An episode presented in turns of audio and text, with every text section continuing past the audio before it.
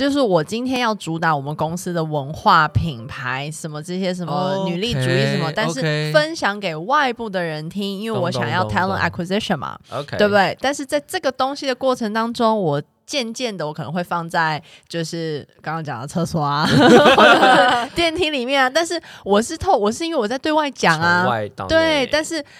我也不是讲给你听的，因为讲给你听，它就是太过于。就是就像爸妈，就是每天都在旁边在那边叽叽喳喳叽叽这样一直跟你讲说我们要怎样，我们要怎样，我们要怎样。没有，他就是要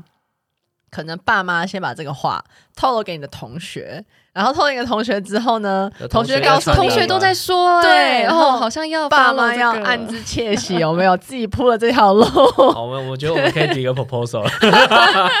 我跟你讲，绝对不行！我相信公司内部的员工对于内部员工内部的 HR。是相对于真的就像爸妈一样，对，因为他们就会觉得哦，又来了，哦，又有什么新政策，你又来管我了，没错，对，你又来洗脑我了，他已经就是早。但是我们 HR 真的很可怜，老实说，我们推动这些政策还不是为了你们，真的。对，HR 是一个很尴尬的角色，真的很尴尬的角色，就是希望大家就多听，然后就可以更理解我们。对。下次 HR 的信要看啊！我们写了这么多，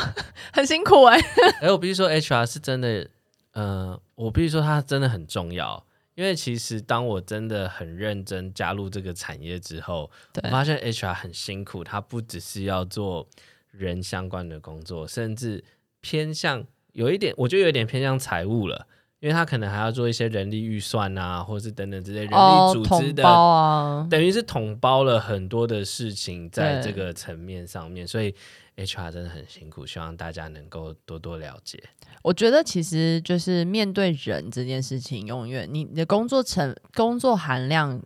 在就是面对人是多的，绝对会花掉更多的心力啦，比起面对一些就是不会改变的东西。就刚刚一样一提到，就是你做行做做 hunter，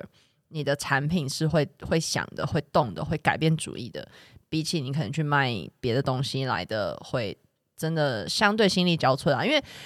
这个这个真的是就是也是说话的艺术。你要去就是像刚刚讲的，就是你是爸妈，可是你要去铺这条路，要让大家又要能吸收你讲的东西，可是你讲的方法又不能太直接，所以你要去找出这种各方面的这种。方法就为了要让这个人 要能这个群体、这个团体能够背后的苦心是什么？不过我现在就是嗯，因为其实我一直待的都是属于比较偏向呃，可能是呃台商。那我其实还蛮想要了解一件事情，因为常常看很多国外的影片啊，就是外商好像都非常的冷酷，不是我说的冷酷，你说杀人不眨眼，杀人不眨眼，就是可能你。就是你完全完全是以数字为哪一家？啊、其实其实很多人有这样子的印象是没错，对啊，是没错。但是真的，我我说你要说冷酷吗？嗯，因为很多人可能会有印象，觉得说哦，外商就是说裁就裁，对对。然后哎，台商可能比较讲人情味，对。但是哦，你你想就是嗯，我觉得就是其实我们今天也没有要去讲说哎，台商外商哪个好，就是看你。看你 preference，对对，看你的 preference，你适合哪里？没错，我其实只是想，我觉得外商没有你想的那么残残酷，因为我我老实说，外商我们最怕被告了，所以 真的啊，真的，所以我们其实是不会乱裁人的，而且尤其就是呃讲这个比较无聊的法令啦，法令规定的来说，你要裁一个人，你一定要有一定要有确切的原因嘛，是是，所以呃很多如果待过外商的听众们，你们可能会听过，哎，公司有一个政策叫 PIP。就 performance improvement program，就绩诶绩效改善计划。对，所以他一定会诶，如果你真的你现在的能力可能没有办法那么适合你的工作，他会告诉你哦，那你现在进入 PIP，那你就要更努力嘛。那如果你达到，你可以你可以呃去证明你可以完成这个工作的话，你就不会到下一步。没错，对啊，对。但是如果真的是因为业务减缩这种呃，这个就难免了。就是。劳基法第十一条第四项哦，没有啦，专业太专业。因为你，因为其实我们我刚我之前才，因为我们要呃宣传一下我们的产品嘛，所以就是我曾经做了一个小小的直播，然后就是专门在讲，就是你刚刚说的之前这一块，嗯，对，所以就是有接触到刚刚那个劳基法的这个东西。嗯，那你说这样很残忍吗？可能被裁那个人当然会觉得残忍，今天我被裁，我也会觉得很残忍。可你站在公司的角度，你想啊，诶，如果都因为很有人情味，那你的同事都是薪水小偷，你会开心吗？对啊，这样子想真的是对的。对呀、啊，嗯、所以你想更多跟自己有相关，你就觉得其实也蛮合理的、啊。嗯，我对我可以理解，但我我必须讲，就是，但是从我的角度，我会觉得外商。相对框架没有那么多，呃，是我认同框架跟包袱比较少，就是真的是各有利弊啦。真的要找一个你适合待的地方，那个很重要。没有说谁比较好，谁比较不好。对啊，对呀、啊。但现在有很多台商，其实不是说台啊，就讲对啊，台商其实也蛮外向导外向外商导外商导向导向的。这段不用剪了，没关系，就这样了。好，就这样，就这样，就这样。我不会剪。真的，我觉得我之前大概是台商嘛，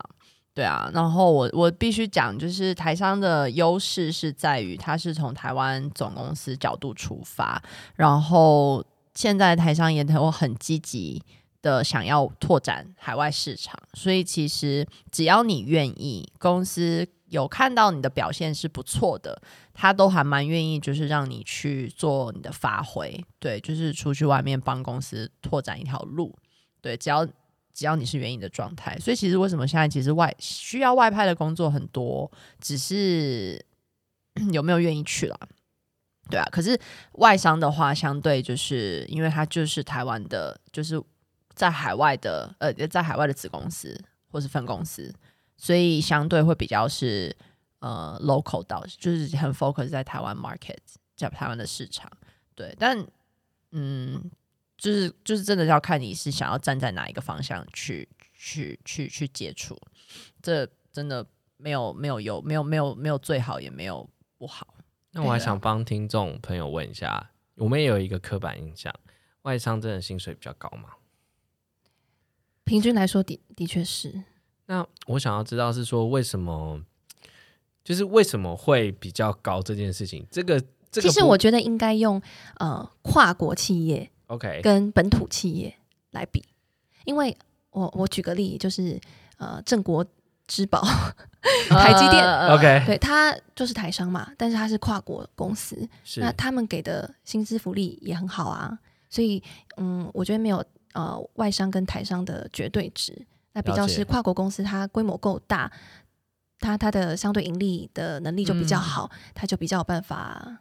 给你比较高的报酬嘛，可以这么说。就是以全球的人才的竞争力来讲，以跨国公司来讲，可能也比较可以把每一个地区的人才放在比较类似的水位上面再做招募啦，应该是这样讲，就他比较会了解，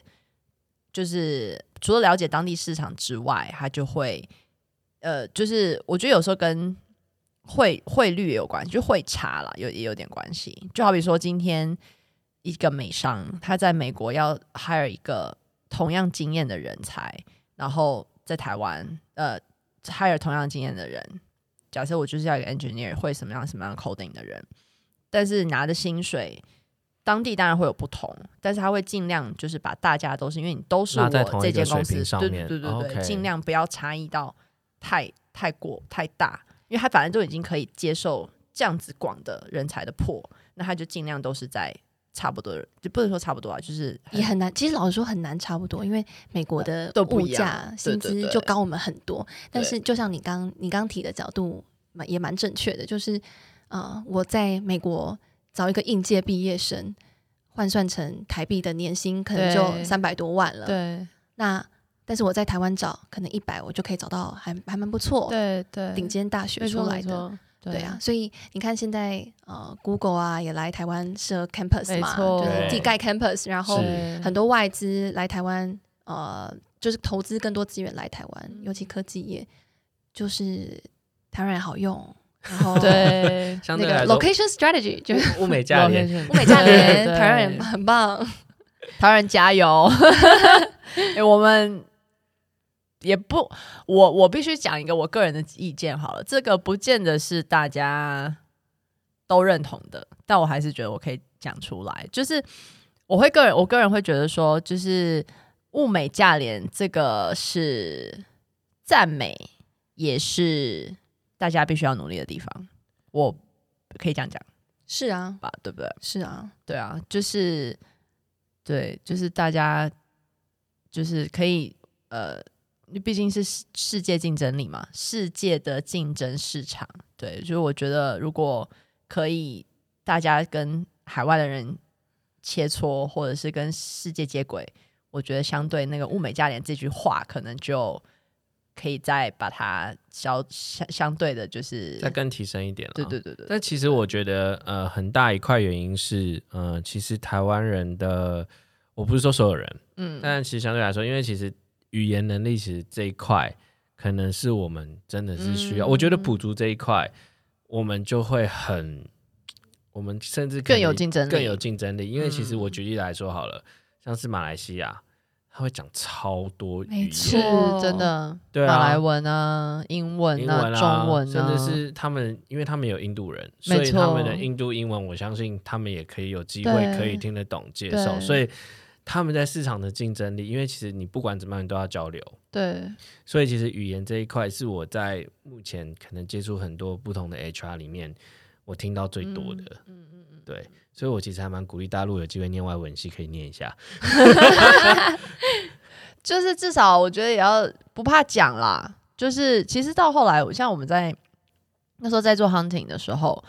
其实你说就是在测试英文。的状态之下的时候，我觉得基本盘就是不要怕讲，没错，嗯，真的不要怕。我觉得不怕讲这件事情就已经突破很多了，就不见得一定要说你文法什么东西有到多正确，那是练习，那要有环境。但是就是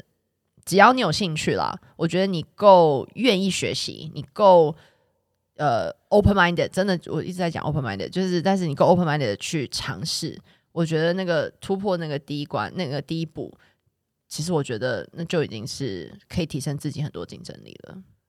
对啊，了解。不过我觉得，我觉得，当然，虽然我自己在外商，可能现在本人在 外商讲这个可能没有那么有力道啦。不过我我是觉得，如果可以有更多人呃也认同这样外商的文化，然后可以把这样的文化导到本土的企业，那就会是一件很棒的事情。哦，我理解。对啊，就是我们不要一直去当。人家外商的员工嘛，我们要让台湾本土的企业起来。是啊，那我但这是一条很长的路。我知道，我知道。我其实想要，我其实想要问一下，其实我我们没有，我们在这个节目里面并没有要没有立场。对，嗯、我们没有说台商一定不好，只是我其实很想要，就是问一下 Janice 说，你刚刚是说有一一部分是可以导到台商文化，那是台商文化上面是哪一段是我们可以再加强的？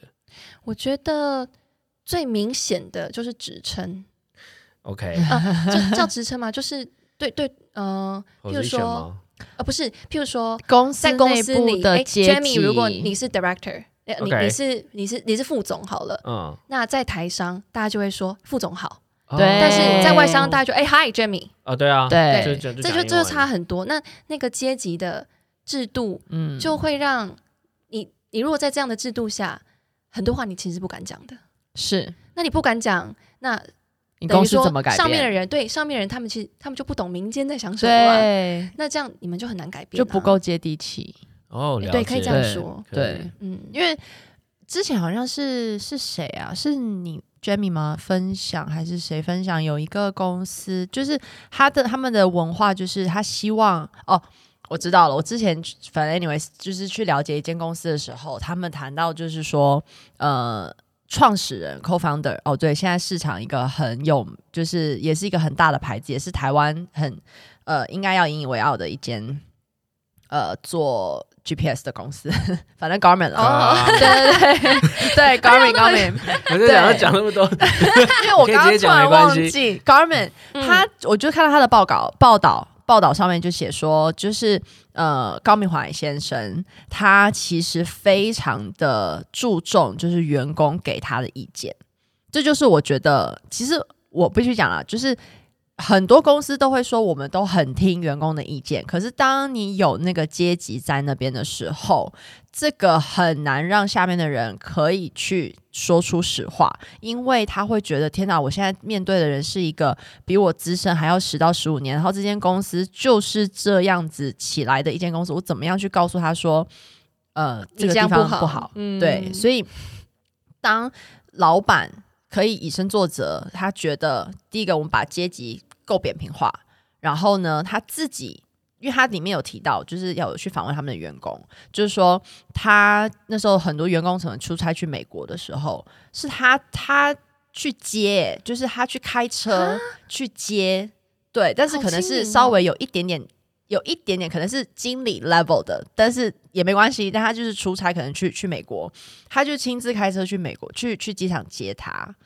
所以他就会觉得说，哇，就是非常亲民，然后你就会觉得说，这个老板没有架子，他没有被感觉好像是高高在上的感觉，然后你跟他相处久了之后，你就可以，说不定就是有机会可以跟他讲一些实话，而且他是愿意听的。可是站在员工的角度，我必须讲一下，其实会很紧张哎。没有，我跟你说，这个紧张真的完全来自于你会，因为那个是意识的问题，就是我我个人啦，我会觉得说。可能我呃，maybe 就是之前可能待过的公司，还蛮自然而然，就是有这样子的文化的时候，其实我觉得都是意识上面，你会觉得哇，这个人是 co-founder，所以你要对他毕恭毕敬，就讲话要小心一点。对对对对对，但是这个真的只是你告诉你自己、啊、这个意识，okay, okay 所以你会很害怕。但是很心灵。其实呃，你你要说外商，在外商的台湾人就。多敢讲自己的想法也未必然，因为老实说，亚洲人就是这样的，呃、比较这样的个性，个性比较内敛一点。一点对，但是你如都已经很内敛了，你又在那么内敛的文化，你就内敛加内敛，对啊，就就很可惜，所以才会呃，大家大家的，我觉得这嗯，应该说大家的印象也都会觉得外商比较敢求新求变，比较愿意接受新事物。那台商可能愿意，可是就很慢。对啊。了解，哎，那我其实想要拉回来讲一下，就是刚刚有讲到职称嘛，那职称就会讲到组织，那其实呃。外商对于组织这件事情，他是不是很重视？就是他会不会已经把，就像我们打游戏一样，就是可能已经把他的未来的路，可能这个职称未来的路，在你在一开始规划的时候，他都已经规划的很清楚，还是说他会慢慢的去改变，然后改变的频率会是怎样？会是突然是因为其实台上有一个，我觉得是一个很大的，我跟你讲恶习嘛，就是他常常 会我说改就改。哦，你说升迁制度吗？呃，对，升迁制度，或者是说组织会异动，会会异动的很频繁。哦，外商也异动很频繁啊。哦，真的吗？嗯，那我我觉得，嗯，所有的公司现在都在转型，老实说这很正常。你不转型，你就要被淘汰了。是，对，所以我觉得组织有变动，不不是不是坏事。但因为我觉得你刚刚问的是两个问题了，组织改革跟个人的升迁。对啊，然后所以就转转型就是必要的、嗯、必然的，对啊，所以嗯、呃，如果你在这样子的环境下，组织都转了，你不转，那你就会、就是、就是跟被被淘汰。对，我觉得升迁这件事情好像也跟就是公司够不够扁平也会有相对应的，就是。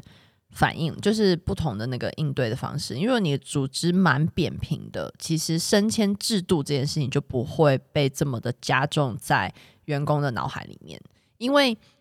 今天的升迁他就不会觉得我一定要升到那个位置我才能做决定。对对对对对，他反而是呃，可能外商在所谓的升迁，他比较是属于就是加薪啦。就是你的年资，然后相对应到你可以加薪的，就是程度，就是他有 recognize 你的服务，嗯嗯、但是你并不会说哦，我升迁到某一个位置，然后我就有多加有更多的机会去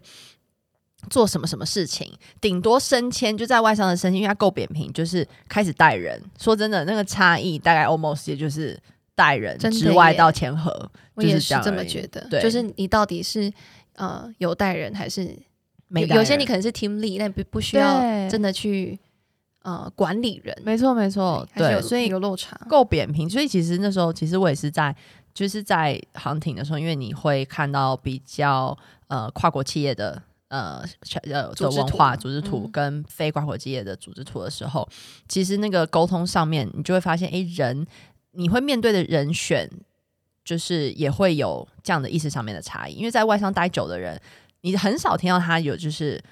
他把升迁、升迁、升迁这件事情一直摆在嘴巴上面讲，他顶多就只是说：“诶，我大概工工作三年、四年，我想要开始有带人的经验。”但他并没有说这是一个升迁的意思，他只是一个机会让你去学习这这个东西。那当然啦，可能你到了七八年以后的经验之后，你当然也会希望说：“诶，我带了一点人，那我也希望变成某个 title 可以往上升。”但是那个升也顶多就是一个。一个一个幅一个幅度啦，就是还是有一个阶级的一个 up level up，但是在外，因为在台在在在就是非跨国企业，嗯，也不能这样讲，因为我待的也是跨国企业，但是 就是以比较本土文化本土文化起来的话，因为真的是那个阶级真的真的很多，我必须说，我觉得其实我们如果撇开阶级不讲，是呃本土。的公司被阶级绑住的是，好像我在这个 level，我只能做这样的事情。对，但是外商它的扁平是，我今天我只只进来这间公司可能两年，但是呃，只要我愿意，然后我能力可及，我可以去做更大的事情，更大的事情。对，就好像不会被那个 title 绑住。对，因为就本土文化，它真的就是一关一关的签合上去。我觉得那个。就是你要推，你要推动一件事情，其实有时候也是蛮困难的。所以为什么很多东西改变不了那么快？就是因为太多人你要去，呃，让他要 agree，就是人多，相对想法思想就是多，然后大家都有不同各样的想法，对啊。哎，可是你们刚刚在讲那个扁平，其实我还是很想要理解一下，就是因为呃。我对我来说，我知道扁平是说，可能是说它上面的管理者是很少的，就是说他可能是只有一两个管理者是属于比较 key man，然后再往下，所以变成是他呃接受到的资讯会是很直接的。这个对我来说是扁平的意义，哦、所以我想要了解一下你们刚刚讲的扁平跟我刚刚所理解的，好像有一点不一样哦。对，所以我觉得可不可以把这个扁平可以。可以，朋友再理清一下。我的脑海中的扁平是，假设我今天是 engineer 好了，然后我可能就会有一个 senior engineer，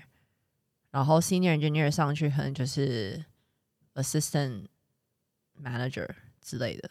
嗯、或是一个 team lead。嗯，呃，我觉得拿软体好像有点不太。合乎那个，因为他们的特质又不太一样。假设我之前我做财务好了，我可以是一个会计，呃，就是 accountant，然后上去 senior accountant。但是快 accountant 跟 senior accountant 他们是同一个 level 的，在公司内部，它是同一个 level。我所谓的 level up 是指我今天带人了，我就变成 assistant manager，然后 assistant manager 再 up 就是 manager。然后 manager 上去可能就会是呃 financial director，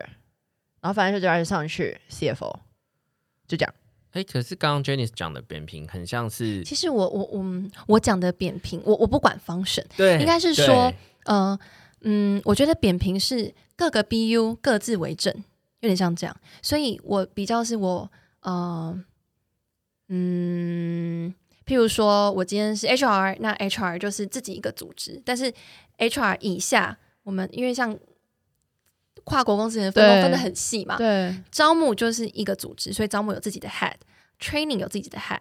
然后呃做做 compensation and benefit 有一个有一个呃懂薪酬管理的有一个 head，但是我们彼此都是平等的啊，uh, okay. 所以我不 report 给。呃，薪酬管理的人，但是我们会一起做一些专案，嗯、所以我们是很扁平，嗯、我们是平等的。那用工程师来说也 OK 啊，就是 software 是一个 team，或是某一某一个某一个产品是一个 team，所以呃，跟你平行的人很多。很多。那如果你用组织图来看的话，可能台气会一样都是金字塔啦，大部分其实都是金字塔。嗯，你要说现在有很多组织图有什么雪花什么，但其实你看下来，它还是有高低嘛，还是金字塔。对，但是呃，就是。那个锐角三角形跟钝角三角形。OK，我觉得这讲的很好哎、欸，对啊，是这讲的很好，是是。是 OK，所以其实呃，在我可以讲说，可能在公司企业里面，呃，所讲的扁平比较像是有越来越多人他是平等，然后一起共同去完成一个专案。对对对对。OK，那而且 title 不等于他比你 title 不等于他比你高一个一个一个位阶，他可能只是他比较。相对在公司服务的比较久，然后他对这个东西是稍微比较熟悉。对，呃，对对，所以他可以是副理、专员，可能全部都在同一个。如果今天你讲大组织图的话，他可能都在同一个 level 上面。嗯，对，嗯、但是他就是，但是你这个 team 就有个 head，这个 team 有个 head。OK，而且其实这样子的很扁平的。的环境下，你根本就也不知道对方是副理还是专员，还是会那个完全是对外的，你完全不知道。对你只管说哦，好，我今天跟 marketing marketing 合作，哦，我就找 Jamie，哦，我今天跟呃 PM 的 team 合作，哦，我就找 Tiffany。对，但是我根本就不知道你们什么 level，但我们就是共同为同一个专案一起合作。对，对，这个我觉得扁平是这样，这个真的比较好哎。对，对啊，所以你就不会管哎。Jamie 今天来公司几年？我我其实我也不会知道，除非我跟你认识，我深聊，那我们就会很平等，我们是一起在为这个我们共就是有共同的目标，共同目标就就不会去管太多复杂的事情。因为如果你今天有专注在事情上，对，如果今天有阶级，你就变成说没有那样没有这样子的一个共同的一个专案的一个目标的话，你就变成说我今天要 report 给我上面这个人，上面人要 report 给上面这个人，然后呢，我要把我把我然后我把我的工作做好，我就要先 report 完。然后呢，他们再去 report，然后隔壁的人还要他一系列的流程要先去 report，去 agree 好，然后这件事情可能就是我的专案的这个部分我完成了，然后那个专案的部分他完成，然后最后才会 meet。这样其实，在工作的效率上面，还有对啊，跳效率上面跟 time management 上面，其实是花很多的精力跟时间。你们两位真的帮我解决了我，应该说解答了我其实很多年来一直对于扁平化的。定义对定义对，因为其实我一直、哦、对我来说，我认为的扁平化就是他可能只是管理者比较少，所以他其实没有，其实不是。反而扁平，你用扁平化来看，管理者他的管理者更多，没错、哦。对，所以在这样的环境下，不是更多人可以有管理的经验吗？对，真的。而且他会找出谁比较适合做管理。对，所以在这样的环境下，大家也会想要去培养 leadership 的能力。对，因为你这样，你才有机会可以带人。对，而且在这样的环境之下，大家才不会有一种就是我是管理，我管理者比你。就是我比较资深，所以我比较适合做管理者。这样子其实相相，其实，在概念意、okay. 呃理念上，我觉得是有点不太对的，因为不是每一个人都适合做管理者的。有些人就是很适合做，他就是很聪明，很适合做那个工作，但是他可以把这件事情比任何人都可以做得好，可是他不见得可以带人或是教人。对，所以越这种比较 team 力形态的这种。这样的扁平，他比较不会去区分说资深与否这件事情，我觉得会比较好。但我觉得现实的一面就是，嗯，像 Tiffany 刚说的，老实说，如果你、呃，真的不喜欢带人，然后你又可以把你原本的工作发挥到超好，然后公司也觉得有这种专业值，还是工程师比较多。对，对他们会有类似像 architect 或是 technologist 这种职位出现，他们的薪水不一定会比 people manager 差哦。那个、对，他们可以到很高，很高，可是你 non non engineering 的职位很很难。对，但是因为 non engineering 的职位变成还是比较多，它本身的领域还是居多都是靠经验啦。对，所以比较会偏向。有经验的人去做比较 leadership 的这个这个这个，因为他比较能可能在最短的时间内内可以呃下决定。对，他其实其实又又又引起了我的兴趣，是说你们会知道说这样的文化是从什么时候开始被就是发掘不同，对，被发掘，然后被植入，就是这个为就是这件事情这个扁平化这个词。为什么会出现？然后是因为可能是什么事件导致说，哎，发现说其实这样。我觉得以理念来讲的话，比较是整个就业职场在呃，一整个西方的就业职场越来越目标导向，他就会去发现什么样可以是在最短的效率、最短的时间内，我可以达到我的目标。OK，他就会发现，哎，其实阶级这件事情是一个会。是反效果，它反而就是一个阻碍在前面。对。OK，所以然后另外一个是呃，我我另外一个观察啦，就我只是纯粹我个人的观察是，外国人比较从教育上面，他本来就呃西方教育上面，他比较愿意去发掘跟开拓，就是每一个人的长处这件事情，所以他比较愿意去，不是愿意，他比较呃习惯去 recognize 这件事，所以他就会把这样子的一个呃 mindset 带到职场上面。导致就是大家会觉得说，每一个人有不同的长处之下，其实没有一个人是呃比较高或者比较低，他有他的特质，可以去把这件事情做好。那我们就把大家发挥他的特质，一起 teamwork 把这件事情做好了，这样的一个模式，就慢慢在呃就是所谓的跨国企业或是外商来讲，就会凸显它的这个优势啦。嗯，所以慢慢就是那那。当然，外商在近几十年可能慢慢进入到亚洲文化的时候，就会开始渗透这样的一个模式到，因为大家开始互相竞争嘛，就在台湾，可能就是台湾或是各各个其他可能大陆也好，日本也好，就会开始发现，诶，外国公司有开始跟我们当。本土公司开始竞争的时候，诶，为什么人家可以这么快就可以把一件事情解决，然后我们还要花那么多的时间的时候，这个扁平化的词就慢慢就就出现了。Okay, 对呀、啊，简单来说，我觉得我们可以把它讲成，它就是专业分工的结果。其实你讲到这个，其实真的就是拉回到，就是真的是从教育理念上，其实就。就不一样了，就是你看，我们就是国英数什么地理历史，哦天哪，我历史超烂，对，一直念到超烂，一直念到什么都要念国高，一直念到高中吧，几乎也都是样样都要擅，almost 样样擅长嘛。我那时候高中的时候，我念到大高二，高二我们必修只有英文跟数学，其他全部选修。就是你可以选择，哦、对你选择你未来大学你想要念的那个科系，你反推回来，它需要什么样子的呃科目，再去做选择。你说只有什么英文跟数学选呃必修只有英文跟数学，学，好棒哦！就高二的时候，然后其他都选修，就有点像大学的感觉了。然后到高三就是要念大学一年级之前，高三的时候必修就只有英文。其他全部选修，所以等于说你到大学呃高三的时候，你发现你反正就是数学超级无敌不擅长，你就是想要走文学系，你高三都可以不用去学数学，哦，你就直接就是学，哦，就是你发掘你自己的长处。从教育就开始，对，从教育就开始了，对，就是不用通才，我要的就是专才。专才，我觉得嗯，多想一些，像刚刚 Tiffany 其实有带到的，就是你在本土企业的发挥空间可能更大，对。啊，但当然前提是，嗯，嗯，有能力之后啦。对对，对，就是，呃，像很多人会向向往出国工作嘛。嗯。那如果是由，呃，台湾总公司的角度，你就是外派去新的国家、新的市场去开拓，就蛮有机会的。那外商也有这样的机会，可是你可能要，呃，你的能力要不分市场，然后要真的当地找不到取代你的人，对，比较有机会。那相对你竞争优势就没那么大。是对啊，所以。想要去海外发展的台商的机会还是会比较多。是，其实我那时候有接触到，就是台商是跨国企业，在全球可能就是也是跨了至少五六十个国家，可能是做一些什么运输啊相关的的的产业的。其实他们要的人，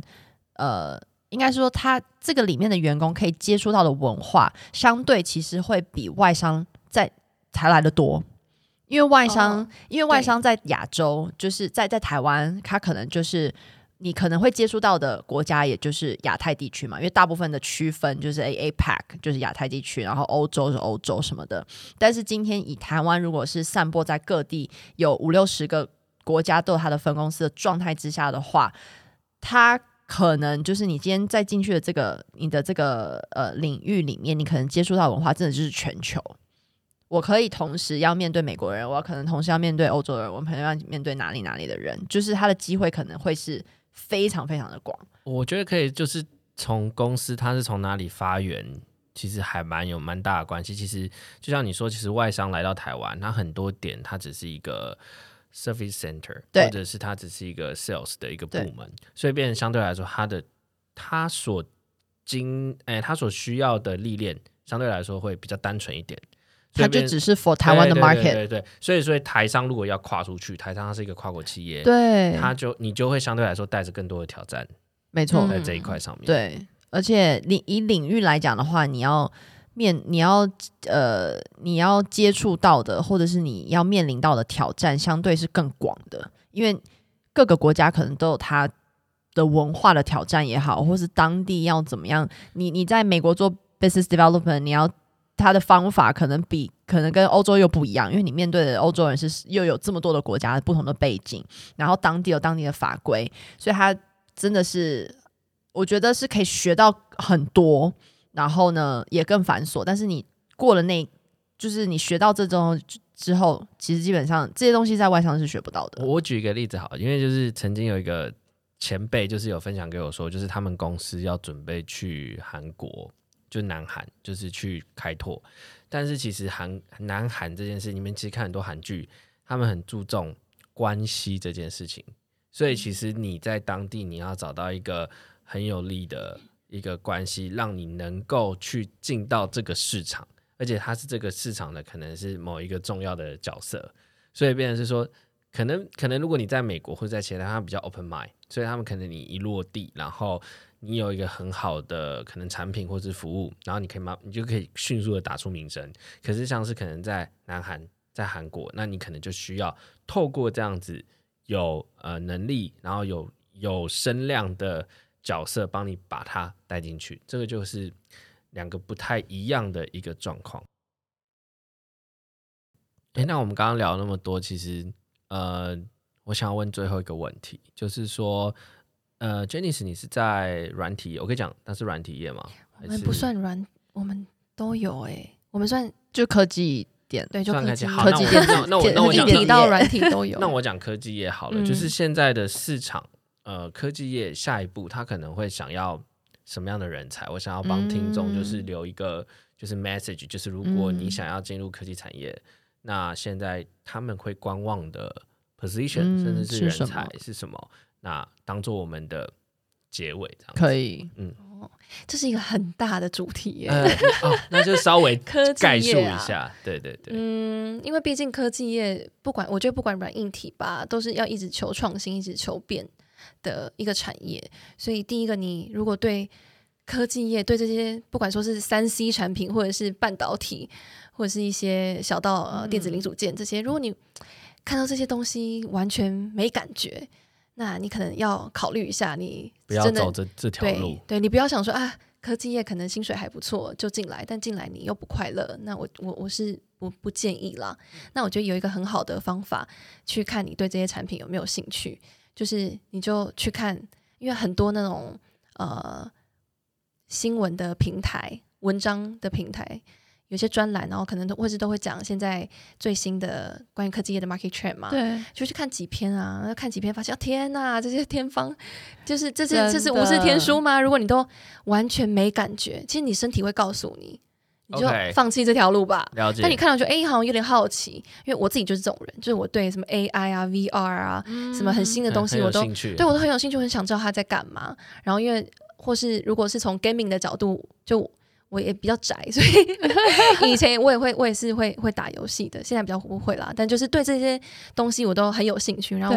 我我或是你，我或是像比较科技类型的电影，你是不是很爱看？就你如果对这些东西你都没有话题。其实你你搞不好你内心就是个文青，然后硬要来科技业，你就活得很痛苦。其实我很想 echo 就是 Janice 讲的这个部分，因为我觉得很多人会受到就是现在的趋势或者是新大家都去哪，那我去哪我就去哪里。但是真的回归到一个点哦，最重要最重要就是真的是你是不是适合你自己？这个产业到底适不适合你？因为每天你要想到很细很细的地方是，每一天早上我可能七点钟、七点半我就要起床去上班，然后你上班一天八小时，maybe over 到十小时，你要接触到的东西必须是你要有兴趣去真正深入了解的，要不然你每分每秒待在那个环境之下，你都觉得它就像无字天书，或是你完全无感的时候，到了一个点是。没有办法让你觉得，就算那薪水再好，他是没有办法去 compensate 你你觉得无聊的那个部分。嗯、了解，因为你可以忍耐一两年，可是我不十年哦，五年可能都不行。对，五年可能都不行了。对，因为加上因为工作本来就有压力，就是压力可能来自于你的主管，压力来来来自你的 KPI。那这些压力要怎么可以突破，或是可以去面对？很多大部分还是要来自于热情啦，就是你对这个领域，甚至对这个产业的热情。我觉得举个最好的例子就是，呃，我们现在这些我们文言文的节目，我们都是利用下班，然后都是利用假日对来做这件事情，甚至是 Jenny 也是利用假日做自己的 YouTube。所以我觉得就是，嗯、呃，各位听众，如果你想要走入某一个产业，如果你愿意在下班之后，甚至是你的闲暇之余，你都愿意花时间去。了解，对，你就非常适合走这个产业。是，嗯，你就无形之中找到你的一个没有被发掘的热情。对，因为行行真的是出状元。是，好，那我觉得我还是要讲一个观众想听的。哎，那如果硬实力，我到底进科技业可能需要什么？我觉得，呃，不不，不管是哪一种 job function，呃，不管哪一种工作职能啦，我觉得科技业甚至其他产业现在这个时代都很追求的，就是 data driven。嗯，数字导向，数字导向。嗯，数据导向，对，数据导向。我觉得就 even 是人资都一样，对，你做任何的事情，以前我们会很理性的，呃，以前我们会很感性的，觉得，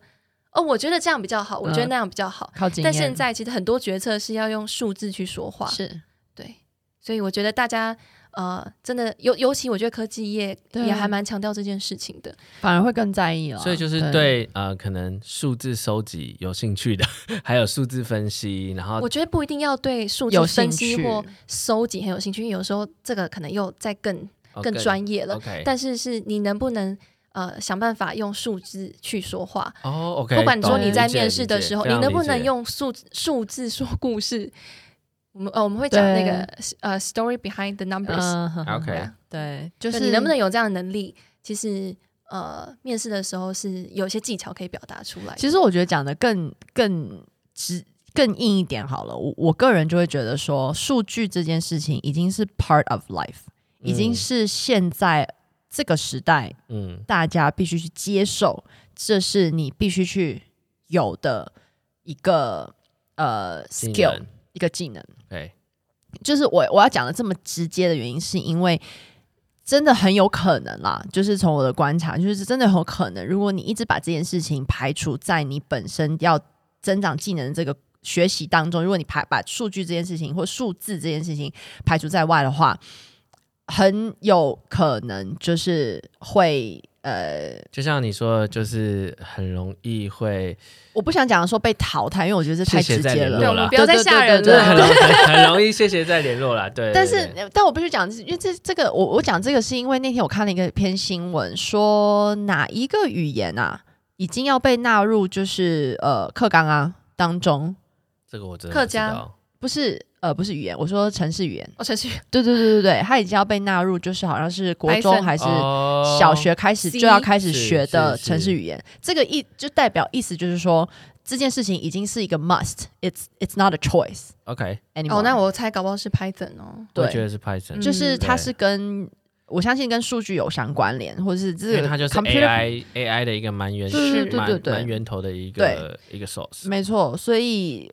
我我不是对、啊，不想吓听众朋友们、啊，但不是叫听众大家都要去学 Python 啊，我自己也没学啦。但是我觉得那是一个概念，概念。就你你有没有意识到，哎、欸，你在你未来的工作中，你需要具备这样的能力？没错，你看不看懂数字？你能不能从数字里面、呃、找到那个答案？找到对，找到答案，对背后的意义。对，我讲的是更前，我讲的是真的是更前，就是真的是只是理念啊。你要接受这件事情是生活的一部分，而不是说你要。多么去钻研他这件事情，因为还是有，就是行行出状元，没错，对。但是他已已经是一个一个工具了啦，去去去帮忙做商业的分析，或者是在你的领域上面可以做出更深入的一些呃探讨啊，或者让公司可以成长啊之类的。所以他只是就是，我只是说，就是你要去接纳他。对，简单来说，不管怎么说，就是呃，站在人人资，甚至组织，甚至公司的面向，在看待一个。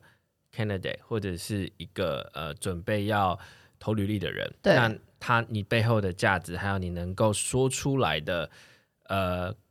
故事，或者是你的东西是什么？嗯、其实这件东西这件事情很重要，你能够具象化，对，你能够具象化你你所有的背后的，不是只是一个 general 的概述，而是你能够 detail 的去描述，然后让大家知道呃你所发生的事情，还有你所有拥有的价值是什么？是是。对，错。今天非常谢谢 Janice 的分享，也很谢谢你们邀请我。对，今天真的聊超多的，真的，我觉得应该会不会很难剪？哦、不会不会。感谢各位听众朋友今天的收听。文言文可以在 Apple Podcast、Spotify、KKBox 各大平台上都可以收听哦。欢迎各位听众朋友给予我们来信，或者是给我们评分留言。文言文非常感谢您的分享。